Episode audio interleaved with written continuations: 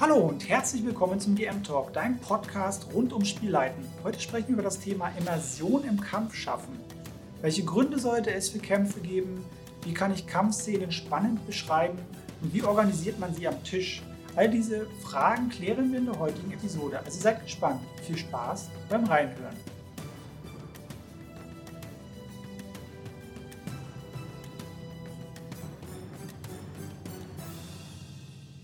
Ja, hallo ihr Lieben, mein Name ist Chris, AK der Spielpädagoge. Es freut mich, dass ihr wieder zuhört.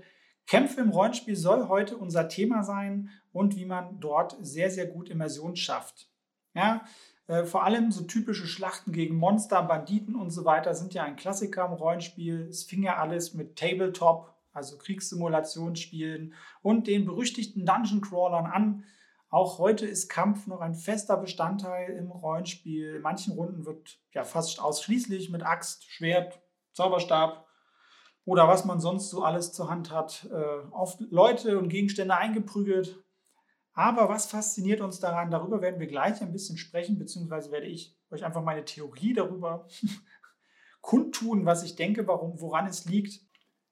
Bevor wir konkret in die Episode reingehen, möchte ich erstmal eine Triggerwarnung aussprechen bezüglich von Gewaltdarstellungen. Es ist nicht sehr viel, was ich da mache und ich breche das auch ab, wenn es dann zu explizit wird. Ich deute das ein bisschen an, aber trotzdem möchte ich es vorher sagen für die Leute, die damit nicht so fein sind. Und das findet vor allem im letzten Teil des Podcasts statt, wo ich euch konkrete Tipps gebe, wie ihr Immersion am Spieltisch ja, besser umsetzen könnt oder wie ich das dann dort mache. Dort besonders äh, sind diese Dinge vertreten. Deswegen Obacht und im schlimmsten Falle einfach die Episode skippen und dann hören wir uns beim nächsten Mal. Kommen wir erstmal zur Übersicht der Episode. Was ist das Ziel?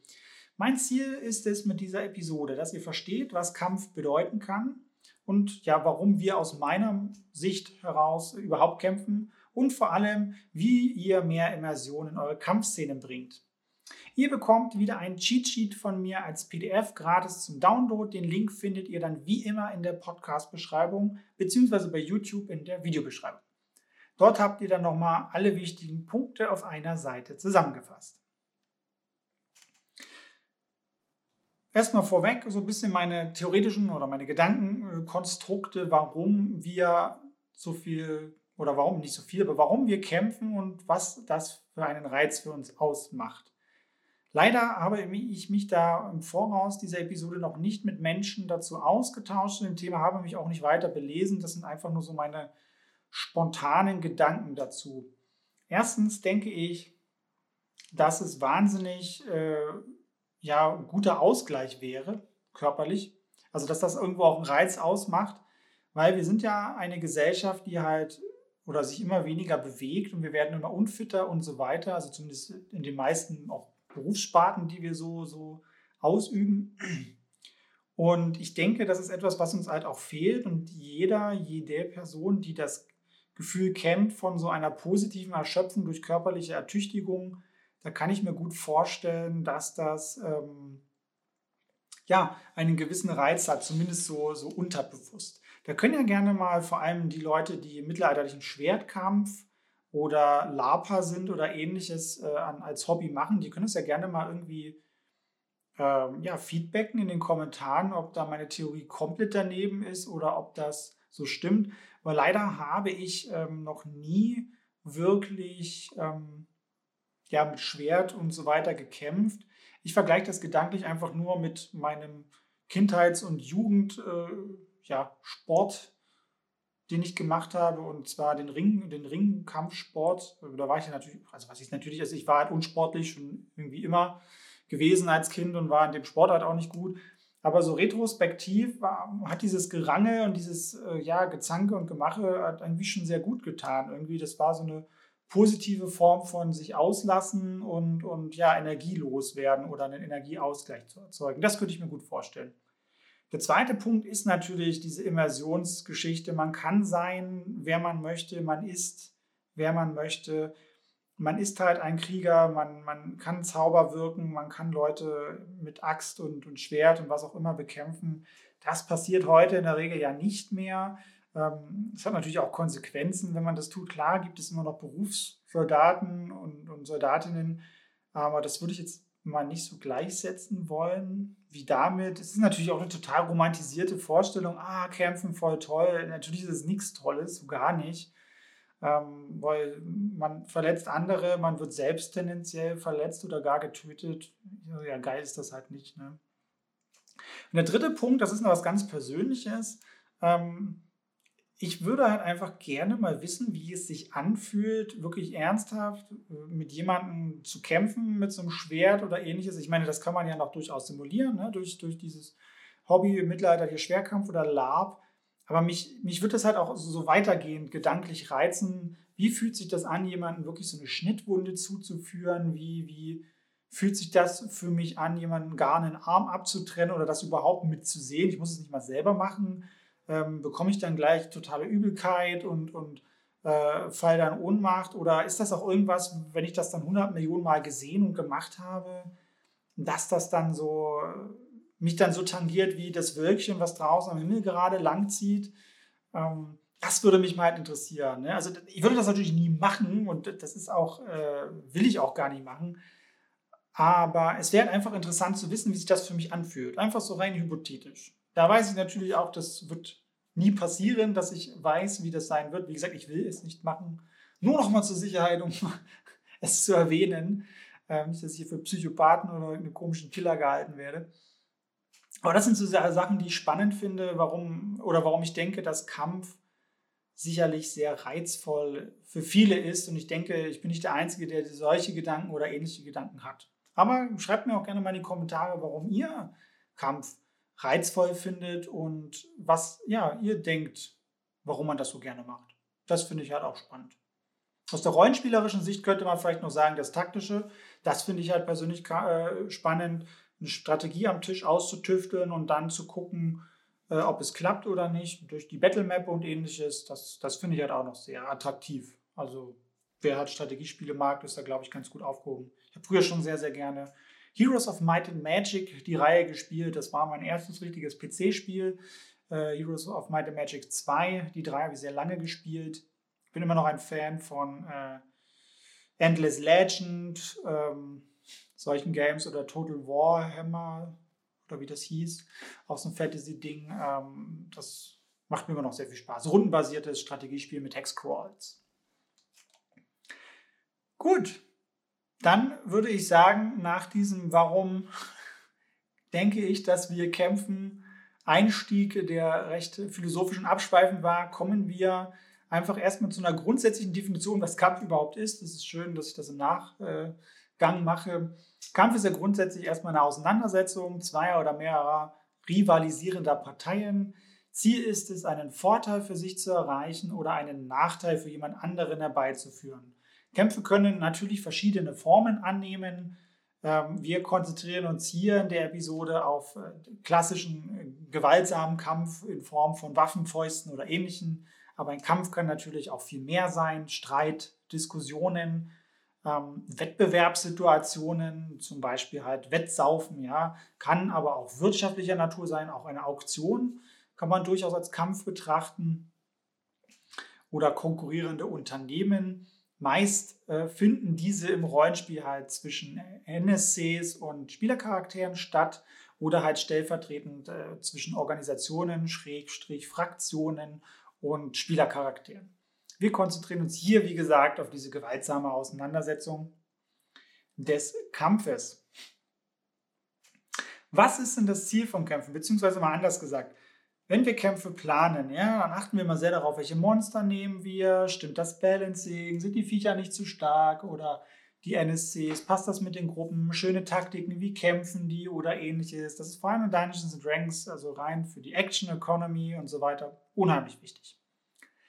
Aber oftmals merke ich in diesen Gesprächen, dass ganz häufig gar nicht darüber geredet wird, was ist das Ziel dieses Kampfes und welche Emotionen werden dabei ausgelöst und aus welchen Emotionen heraus wird dieser Kampf geführt. Das sind Komponenten, die ultra wichtig sind. Und wenn man das verstanden hat, kann man sehr, sehr viel mit der, mit der Immersion ähm, im Nachhinein spielen, beziehungsweise diese auch wesentlich, wesentlich leichter darstellen. Deswegen ist das auch unser letzter Punkt, wo wir erstmal über die Ziele reden von Kämpfen. Es gibt nichts, wirklich nichts Schlimmeres als ein Kampf des Kampfes willen. Bitte, liebe Spielleitungen, ich habe das auch schon gemacht. Ich glaube, viele von uns haben das schon mal gemacht, mehrfach und werden es in Zukunft auch noch tun.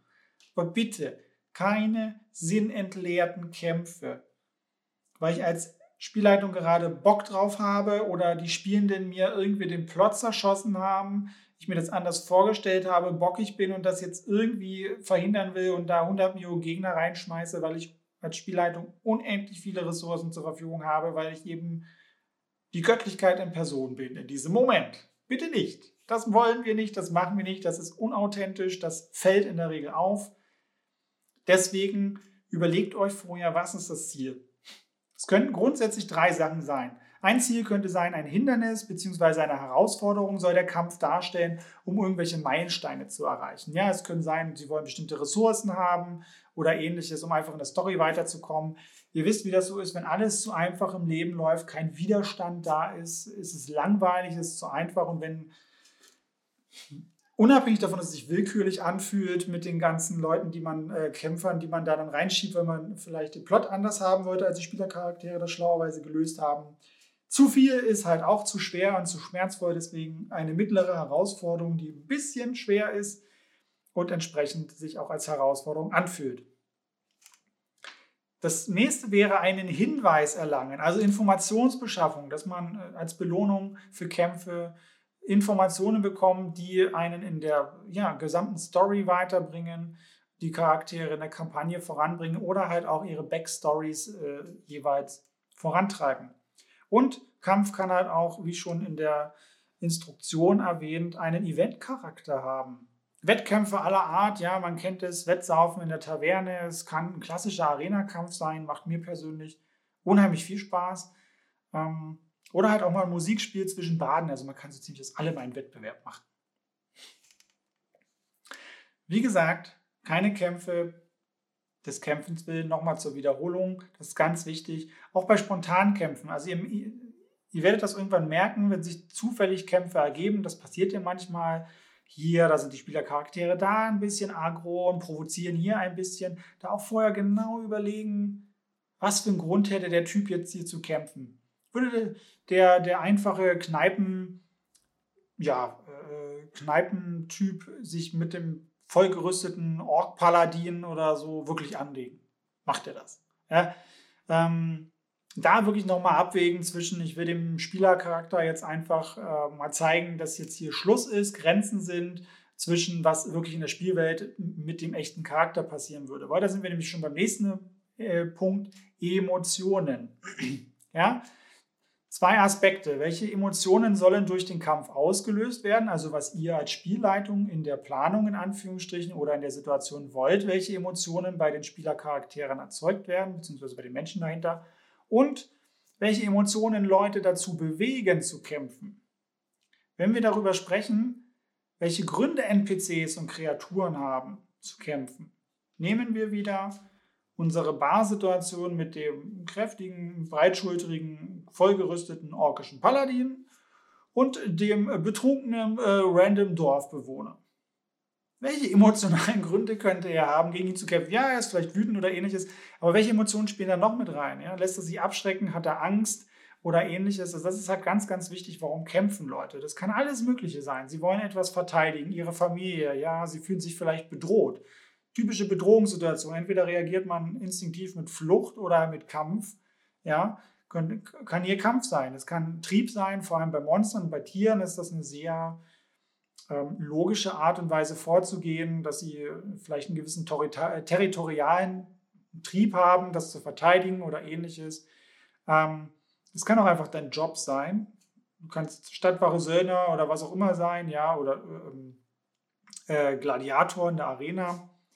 Du kannst aber auch bezaubert sein oder was auch immer. Also es können ganz, ganz viele emotionale Gründe sein, warum wir kämpfen. Und das ist auch ganz wichtig, das vorher zu definieren. Da sind wir wieder bei Zielen, Motivation im Leben von NPCs und bei der Erstellung dieser. um dann halt wirklich Gründe zu finden, warum kämpfen sie überhaupt. Das ist bei den Spielercharakteren ja ähnlich. Ja, jeden Charakter triggert ja etwas anderes, warum er jetzt bereit wäre zu kämpfen. Die nächste Perspektive ist zu sagen, okay, welche Emotionen sollen eurerseits ausgelöst werden? Wollt ihr, dass die Spielercharaktere wütend werden, enttäuscht sind oder ja, sich irgendwie befreiter fühlen? Weil wenn ihr zum Beispiel eine Fraktion nehmt, mal angenommen, ich bin jetzt mal klischeehaft, zwergische Handwerker oder Schmiede, die sind eh ein bisschen rustikaler drauf und ja, die prügeln sich halt irgendwie immer gerne und das setzt sie halt immer wieder in Szene und die sind halt auch richtig arschig und äh, euch liebgewonnenen NPCs wollen sie dann zum Beispiel auch ans Leder und ja, sind da halt einfach ziemlich mies und gemein dabei. Dann könnte man zum Beispiel damit arbeiten, sagen, okay, ihr wollt, du willst halt als Spielleitung das, die Spielercharaktere wütend auf diese Fraktion werden aus den und den Gründen, weil du sie da und dahin positionieren willst. Also das sind Dinge, die solltest du auf jeden Fall mit berücksichtigen bei deiner Planung von äh, deinen Kampagnen, Abenteuern, wie auch immer. Nehmen wir mal ein anderes Beispiel. Mal angenommen, es gibt einen wichtigen NPC für die Gruppe, der hat etwas sehr Tragisches für ihn, Schicksalhaftes erlebt, wodurch es eine Wende in seinem Wesen gibt und äh, er quasi die Seiten wechselt. Also ähm, nicht mehr mit den NPCs, äh, mit den Spielercharakteren befreundet ist und es steht dann irgendwann ein bedeutsamer Kampf an, weil er jetzt irgendwie der Champion geworden ist, dieser befreundete, ehemals befreundete NPC von äh, der Gegnerseite. Und es endet halt unausweichlich mit dem Tod des NPCs. Ja, man kann hier in, diesem, in dieser Kampfszene natürlich, hat man erstmal schon mal vorher Emotionen geschaffen, weil er war mal mit mir befreundet. So, manche aus der Gruppe mochten den vielleicht ganz gerne, manche eher nicht so, manche waren neutral. So, da hat man schon mal ein gewisses Grunddilemma oder zumindest Potenzial dafür in der Gruppe, weil manche bekämpfen ihn vielleicht auch gar nicht so gerne. Vor allem, wenn man weiß, dass er einfach nur die Seiten gewechselt hat, weil was Tragisches passiert ist, aber man irgendwann im Kampf merkt, es ist unausweichlich, dass der stirbt. So oder so. Der wird in den Tod gehen. Und damit kann man halt arbeiten, wenn man das vorher plant, weil dann, dann, dann hat man da eine gewisse Kontrolle drüber. Und dann kann man nämlich hier auch konkret reingehen und ähm, jetzt so viel zum Thema schon mal Immersion ein bisschen vorgegriffen, durch Dialoge mehr Spannung schaffen oder diese Emotionen gezielter hervorrufen, die ihr euch wünscht, also mitten im Kampf, dass dann halt diese sozialen Aspekte im Kampf mit eingebaut werden. Ähm, wie ich das gestalte, darauf gehe ich später dann gleich nochmal mit ein. So, und dann könnt ihr euch dann wieder ähm, genau angucken, wenn ihr solche Sachen macht. Also vor allem oder nee, anders. Wenn ihr anfangt, in diese Rollenspielsituation reinzugehen, hat das einen weiteren Vorteil. Ihr könnt wunderbar sehen, welcher Charakter wie reagiert und ihr könnt halt sehen, mehr oder weniger, welche Emotionen bei welchem Charakter jetzt vorhanden sind. Ja? Und dann könnt ihr ungefähr ausloten, geht das in die Richtung, in die ihr wollt? Sind da vielleicht auch ein paar gegensätzliche Emotionen dabei und hat das Stoff dafür, dass man jetzt gucken kann, dass man diesen Fokus weg von dem NPC schiebt hin zu der Gruppe, dass die intern miteinander anfangen, ein Problem zu bekommen. Das baut halt auch wieder Spannung auf und ist halt sehr, sehr interessant. Ja, und wenn der am Ende tot ist, kann man halt einfach schauen, okay, wie ist jetzt das Ergebnis? Manche werden wütend sein, dass der sich vielleicht geopfert hat oder was auch immer. Manche werden vielleicht auch traurig sein, wegen äh, dem, dem Ganzen, was vorgefallen ist. Hier bietet es sich natürlich wunderbar an, die Backstories der einzelnen Charaktere und Ziele ähm, dort mit einzubauen, als Indik Indikatoren mit zu benutzen und dort halt auch äh, entsprechend ableiten zu können, welche Emotionen funktionieren bei welchem Charakter auch ganz gut, die man ansprechen könnte. Das macht es halt wesentlich einfacher, wenn man vorausgesetzt äh, eine schöne Backstory hat und diese Motive und Ziele der Charaktere irgendwie Teil der Kampagne sind. Das könnte ja vielleicht auch jetzt mal so ganz gesagt ein naher Verwandter oder ein guter Freund aus der Vergangenheit gewesen sein, der diesen Wandel durchlebt hat. Das ist natürlich ähm, dann für diesen einen Charakter sehr, sehr schwer emotional. Und das Schöne ist, man hat immer diese Gruppeneffekte. Meistens lässt man ja, auch wenn es nur ein Charakter ist, lässt man den ja als Gruppe auch nicht hängen. Und dann ist er mal so ein bisschen mit gehangen, mit gefangen. Das ist ja das Schöne. Und diesen Sogeffekt kann man halt auch wunderbar ausnutzen auf der Ebene. Also ihr seht, ich gehe da jetzt gerade wieder richtig tief in verschiedene Richtungen rein. Da kann man ganz, ganz viel mitmachen, aber vielleicht noch mal ein paar Schritte zurück. Einfach euch überlegen nochmal, es gibt zwei Seiten an Emotionen, die man beleuchten sollte bei einem Kampf. Einmal, ähm, welche Emotionen möchtest du als Spielleitung bei der Gruppe schüren mit diesem Kampf? Also welch, ne, nicht nur dieses, äh, was ist das Ziel des Kampfes, man will vielleicht, okay, das ist jetzt ein Hindernis und du willst aber gleichzeitig auch gucken, dass diese Fraktion entsprechend positioniert wird oder dieser NPC zum Beispiel und auf der anderen Seite auch die Emotionen der, der Gruppe berücksichtigen, beziehungsweise der NPCs, zu gucken, okay, aus welchen Gründen würden sie überhaupt kämpfen, ist, was ist logisch nachvollziehbar oder in irgendeiner Form nachvollziehbar. Und auch bei den Spielercharakteren dann entsprechend zu gucken, okay, welche Emotionen funktionieren, welche triggern aufgrund des Hintergrunds und womit kann ich halt als Spielleitung spielen, weil das bringt durchaus eine gewisse Würze ins Spiel. Kommen wir nun nachdem wir uns angeschaut haben, was grundsätzliche Ziele oder Gründe eines Kampfes sein können und wie wir mit Emotionen arbeiten können oder wie, wie wichtig sie sind, neben den Aspekten des ich äh, plane Taktik und das Balancing, also das ganze mechanische Zeug, kommen wir nun zur Umsetzung von Kampfszenen am Spieltisch. Hier möchte ich euch ein paar praktische Tipps an die Hand geben, wie ihr Kampfszenen aufs nächste Level quasi heben könnt und äh, wie ihr sie wirklich spannend und fesselnd gestalten könnt das sind so die Dinge, die ich sehr regelmäßig mache und wo ich für mich über die Jahre festgestellt habe, das funktioniert ganz gut. Auch hier empfehle ich immer, äh, weil es einzelne oder verschiedene Punkte und Aspekte sind, fangt mit einer Sache an, die euch ganz gut gefällt. Also wenn ihr irgendwann alles umsetzen wollt, in Anführungsstrichen, probiert das erstmal eine Weile, schaut, wie ihr euch wohlfühlt, schaut, was es für Effekte hat, weil gewisse Sachen, das werdet ihr gleich merken, ähm, sind auch äh, involvierend für eure äh, Mitspielenden und dass das quasi auch ein Learning für euch als Gruppe ist und entsprechend da halt auch ein bisschen Zeit vergehen muss, damit sich ja einfach neue Verhaltensmuster etablieren. Also kommen wir zur ersten Sache. Kombiniere Kampf äh, mit Rollenspielelementen. Das hatte ich jetzt gerade bei den Emotionen schon ein wenig äh, mit angesprochen. Also kein bloßes Würfeln und Ansagen von Schadenswerten. Ich weiß, das ist total basic, ähm, das zu erwähnen, aber ich erwähne es trotzdem. Ähm, wechsle zu kurzen Dialogrunden, friere halt auch mal, so mache ich das ganz gerne, die äh, aktuelle Initiative ein, sodass ein, kein Kampf in dem Moment mehr stattfindet. Was meint das? Ähm, ich spiele ja Dungeons and Dragons. Da hat man eine ziemlich ja, klare äh, Initiative-Reihenfolge und man hat seine, seine Aktionen, die man machen kann und darauf liegt halt oft der Fokus. Wenn ich aber merke, ich will mehr mit Emotionen arbeiten, mehr Drama reinbringen, mehr Spannung reinbringen in die Geschichte, dann äh, haben wir irgendwann festgelegt zu sagen, okay, wir machen jetzt genau an diesem Punkt in der äh, äh Turn-Order, eine Initiative-Reihenfolge, machen wir einen Freeze und gehen jetzt über an das freie Rollenspiel, sobald das für alle in Ordnung ist und nicht irgendeiner weiter kämpfen will. Und dann wird erstmal eine Weile geredet, dann hat man auch ein bisschen Abwechslung von dem gesamten Kampf äh, geschehen und dann kann man irgendwann wieder genau in den Punkt einsteigen, wo wieder jemand dran ist und dann, ähm, ja, kann das sehr viel Würze mit reinbringen. Bei uns funktioniert das gut, muss man vorher natürlich erstmal absprechen, wie man das genau plant und macht, aber nach einer Weile kann das sehr gut funktionieren. Wir machen das regelmäßig. Nächster Punkt. Berücksichtige in deinen Beschreibungen die Art der Waffe und ihren Schaden, den sie verursacht. Bei Dungeons and Dragons ist es so, es gibt ja, eine Schier äh, an grundsätzlichen Waffen, die man da benutzen kann. Das wird grundsätzlich in drei Schadenskategorien eingeteilt: in Wuchtschaden, in Stichschaden und in Hiebschaden. Ähm, da geht mehr, Freunde.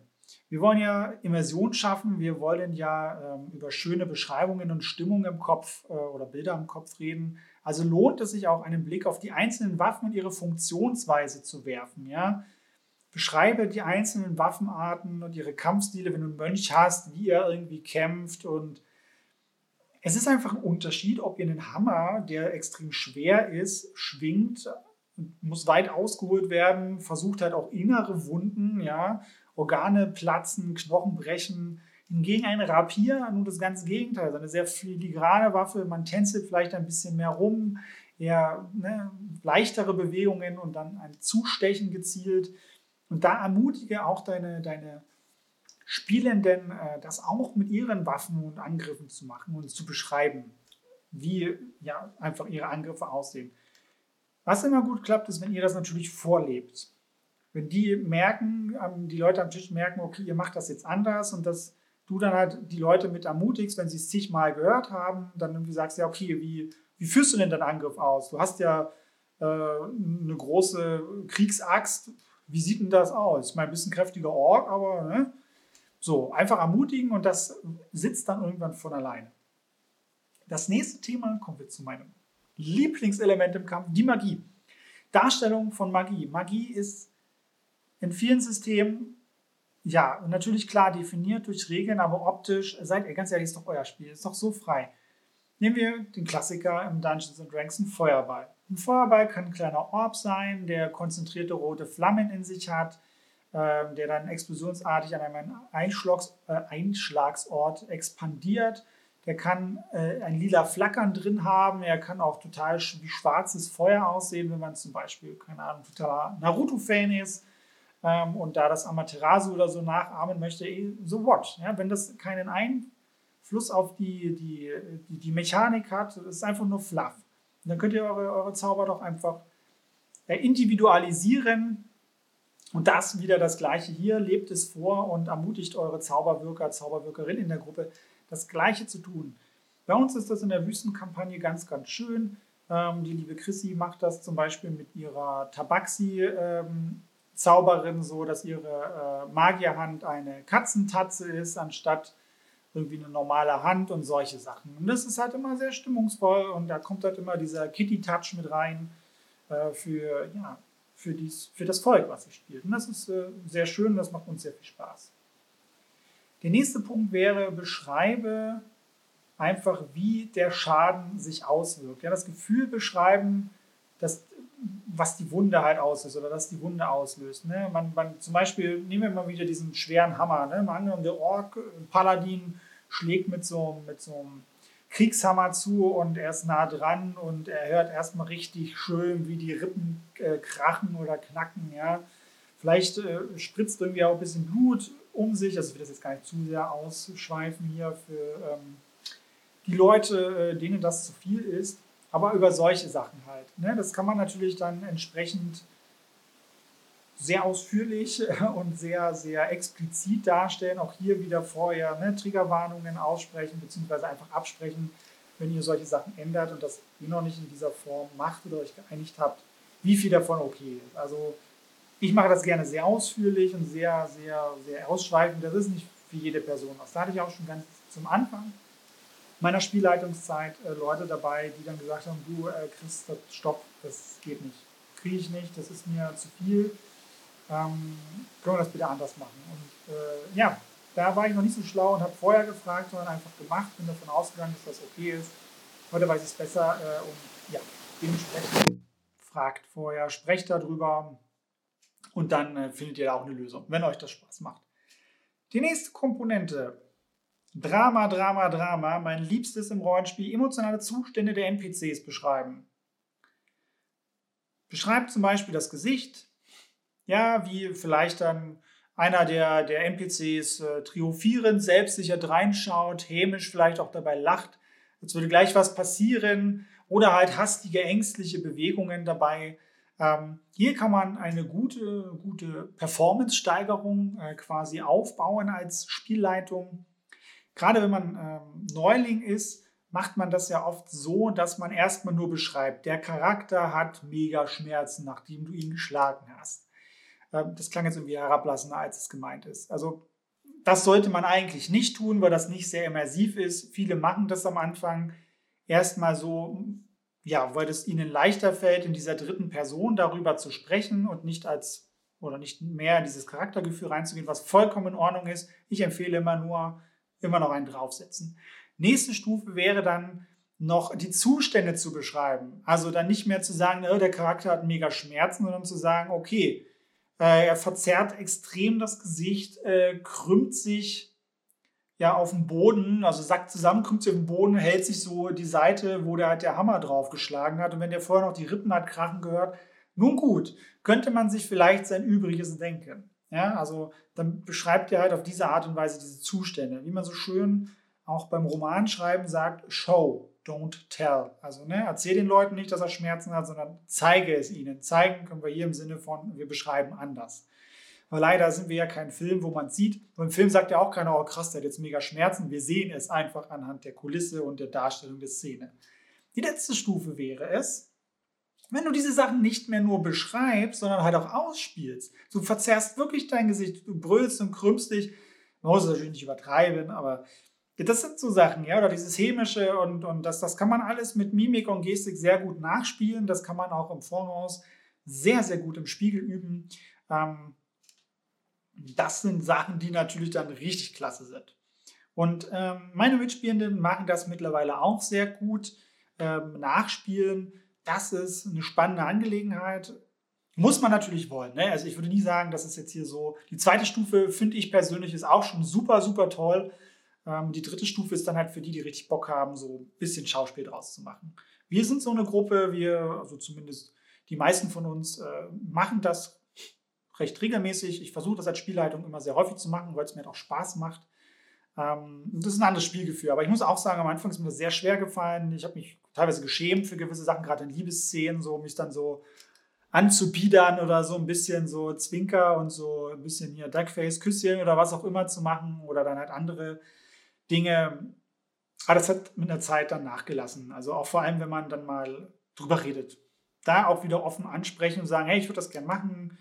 Aber ähm, ja, das ist irgendwie so ein bisschen mit Scham bei mir behaftet oder ähnliches. Ähm, da einfach drüber reden, ja. Das ist zumindest meine Erfahrung so, dass da sich in der Regel alles äh, dann an Spannungen oder Schamgefühl irgendwann in Luft auflöst. Nächst, nächster Punkt bezieht andere Sinne mit ein. In der Regel, wir sind ja eh beim Rollenspiel, wir beschreiben ja in der Regel immer ganz oft, was sieht ein Charakter? Dann, zumindest mein, mein Eindruck, was das zweitmeiste ist, was hört man? Das sind natürlich die Sinne, mit denen wir Menschen halt auch am meisten arbeiten, die wir bewusst wahrnehmen, aber auch hier im Kampf arbeitet mit anderen Sinnen, ja, wie Geruch. Natürlich kann man im Kampf auch mehr mit Hören arbeiten, das, äh, oder halt mit Tastsinn, ja. Man fühlt wieder das warme Blut zum Beispiel den Handrücken laufen, ja, oder es stinkt halt nach Schweiß in dem Raum, weil der äh, orkische Paladin vielleicht durchaus in einem kleineren Raum den äh, komisch kleinkriminellen Poker spielenden äh, Gnomen, ja, die Leviten gelesen hat und die jetzt durchaus äh, um ihr Leben bangen. Ähm, solche Sachen, ja, das, das kann durchaus äh, sein, Schreie, Gestöhne, solche Sachen von einem, aus einem nebulösen Drogenkerker, ja, oder einfach beschreiben, wie sich die Wunde anfühlt, äh, die man erlitten hat, ne? Pulsierende Wunden oder Blutgeschmack im Mund, wenn man eine in, ins Gesicht gezimmert bekommen hat, in der Faust oder so. Das sind so Sachen, ähm, das kann man auch relativ leicht machen und sich auch ein bisschen anlesen durch Googeln. Also mit den meisten Sachen habe ich jetzt selbst keine Erfahrungen gemacht. Aber ähm, ja, das kann man alles googeln, muss man sagen. Ich überlege gerade. Ich muss das nochmal. Ja, ich glaube, ja, das Einzige, was ich nachvollziehen kann, ist ein bisschen Blutgeschmack im Mund, weil ich durchaus schon mal eine auf äh, eine verpasst bekommen habe oder die eine mehr in meinem Jugendalter. Äh, dementsprechend, ja, also nicht, jetzt, jetzt, muss ich mich da rauswinden. Ne? Das klingt jetzt so, als wäre ich so Schlägertyp gewesen oder so. Nein, also ich, ich hatte einfach nur das Unglück, dass ich mal in etwas hineingeraten bin und dann einfach ja, auf die Fresse gekriegt hat, wie man so schön sagt. Äh, und das war einfach Pech und ja, deswegen kann ich zumindest das ein wenig nachempfinden. Ähm, wie gesagt, nutze diese Sachen einfach situativ. Ähm, beim Spielercharakter nutzt du halt zum Beispiel die eine Sache, wenn du weißt, was halt bei dem vielleicht gut funktioniert, beim anderen die nächste. Es kommt immer auch darauf an, so ein bisschen, was für eine Klasse die spielen. Ne? Zauberwirker, wie gesagt, kann man natürlich eher ermutigen, da ihre Magie sehr, sehr toll darzustellen. Die Waffenkämpfer dann vielleicht eher anders, je nachdem. Ähm, wir machen das auch oft so, dass die Leute mir dann halt so ein bisschen beschreiben, wie sie, also, oder beziehungsweise ich sehe halt auch den Vorteil darin, wenn sie mir dann beschreiben, was sie wie machen und wie ihre Waffe da irgendwo reinkracht oder so, kann ich entsprechend halt auch ähm, besser reagieren, weil ich mir besser vorstellen kann, was sie jetzt genau gemacht haben, anstatt einfach, okay, ich schlag den jetzt. Ähm, und dann weiß ich halt auch genau, okay, wo ich irgendwie hinhalten muss und wie ich mich krümme oder so als äh, NSC, als Reaktion. Also das ist halt auch ein Wechselspiel. Ja, andersrum ist genauso. Ähm, wenn ich dann mit einem NPC angreife und der Spielercharakter entsprechend die Möglichkeit hat zu reagieren. Wie gesagt, das ist ja immer kein Muss. Ähm, Man kann natürlich auch noch unterstützen mit dem Einsatz von Musik arbeiten, um gewünschte Emotionen zu verstärken. Das ist vor, vor allem ja äh, für die Leute interessant, die, die da mit dem Management, sage ich mal, nicht so die Probleme haben. Ich mache das persönlich selten bis nie, weil mir das zu lästig ist, die Musik da zu organisieren, zu gucken, das zur richtigen Zeit reinzumachen. Mir ist das zu stressig. Ähm, da ja, muss man, glaube ich, einfach gewillter und, und besser organisiert sein als ich an der Stelle. Was hier aber noch wichtig ist, bleibt dann trotzdem in einer direkten Rede drin, also im, im Ingame quasi und schaut halt echt bei der Auswahl der Musik. Ne? Wenn ihr zum Beispiel eine epische Herr der Ringe-Szene habt und da drei äh, extreme Herr der Ringe-Fans habt, müsst ihr halt auch gucken, dass das auch im Game bleibt und nicht irgendwie dann äh, zu so einem kleinen äh, nostalgischen Herr der Ringe-Moment wird, weil dann könnt ihr natürlich die ganze Spannung aus dem Kampf erstmal raus ziehen damit. Da also nochmal der Hint vorsichtig sein. Wie gesagt, gute Schauspielerei, äh, Mimik, Gestik mit der Stimme arbeiten, besonders die Gestik mit Waffen oder Mimik fürs Gesicht, ist grundsätzlich recht einfach. Das ein wenig nachzustellen, das muss jetzt ja auch keine Full-Performance sein. Wie gesagt, Immersion am Spieltisch lebt äh, von Inspiration meiner Meinung nach. Dass man gewisse Sachen einfach andeutet, was durchaus dann, äh, also einfach einen Anregungszustand schaffen, der dann dafür sorgt, dass man möglichst viele und schöne Bilder im Kopf hat. Denn wenn ihr euch schon mal mit eurer Gruppe unterhalten habt, werdet ihr merken, dass ganz häufig, wenn ihr einen Raum oder ähnliches beschreibt, dass halt irgendwie ein gewisser Konsens meistens herrscht, was da passiert, aber jeder häufig eine andere Nuance oder teilweise was ganz anderes sich vorgestellt hat, aber es trotzdem irgendwie funktioniert. Und das reicht halt vollkommen aus, wenn ihr den Leuten einfach wie so einen kleinen Samen ähm, im Kopf einpflanzt und ihre Pflanze dann einfach in der Form wachsen kann, wie es ihr Hirn halt möchte. Vollkommen in Ordnung. Ähm, wir sind dann halt noch äh, dazu übergegangen, wenn jemand einen NPC, eine Kreatur, also als Spielercharakter ähm, finished, wie ich das immer so schön nenne, also quasi den letzten, den letzten Schlag macht, den letzten Schaden quasi macht und das äh, Wesen in die Knie geht oder meistens dann halt stirbt, dann ähm, gibt es immer die Ansage bei uns, entweder nick ich nur noch und die Leute sehen es am Gesicht oder ähm, mach mal einen Finisher und dann ist meistens, also sind wir schon gruppentechnisch so konditioniert, dass alle wieder wacher sind, sich wieder aufrechter aufsetzen, weil jetzt in der Regel eine ja, 10 bis 30 sekündige, schöne, ausführliche und durchaus dramatisch wertvolle ähm, Beschreibung folgt, wie dieses Elend, was sie bekämpft haben, vor ihnen zugrunde gerichtet wird. Und das sind immer sehr, sehr schöne Momente. Und da habe ich auch noch Momente von vor fünf, sechs Jahren oder vier Jahren im Kopf, wie Markus zum Beispiel immer wieder mit seinem äh, Zauberwirker den Leuten äh, ja immer wieder auf die gleiche Art und Weise sie gefinisht hat und das ist halt immer wieder lustig gewesen. Und das ist halt auch genau darauf, wo es doch ankommt, ähm, worauf es doch ankommt beim, beim Rollenspiel, sich Momente zu schaffen, an die wir uns gerne auch nach vielen, vielen Jahren noch erinnern, Momente, in denen wir ganz viel Freude miteinander haben, in denen wir ganz viel miteinander lachen. Ich, ich merke das jetzt auch schon nebenbei. Ich, ich grinse sehr viel, weil, weil ich das auch wieder im Kopf habe, so schemenhaft, wie wir da saßen und, und das beschrieben wurde. Und das ist es ja am Ende, wie ich finde, was das Rollenspiel dann äh, wirklich fantastisch macht. Ähm, diese Momente en masse, quasi von einem rollenspielerischen Orgasmus zum nächsten äh, wandern und diese voll genießen und ausschöpfen. Wenn euch die Episode gefallen hat, lasst mir gerne ein Like, ein Abo bzw. ein Follow da und schreibt mir gerne in die Kommentare, warum ihr so gerne kennt und oder was für weitere Tipps ihr noch für Immersion am Spieltisch habt. Darüber würde ich mich sehr freuen. Für Feedback und weitere Spielleiter-Tipps findet ihr mich wie immer auf Instagram unter Spielpädagoge. Dort erreicht ihr mich auch am besten. Ansonsten kann ich nur sagen Tschüss und bis zum nächsten DM Talk. Euer Chris.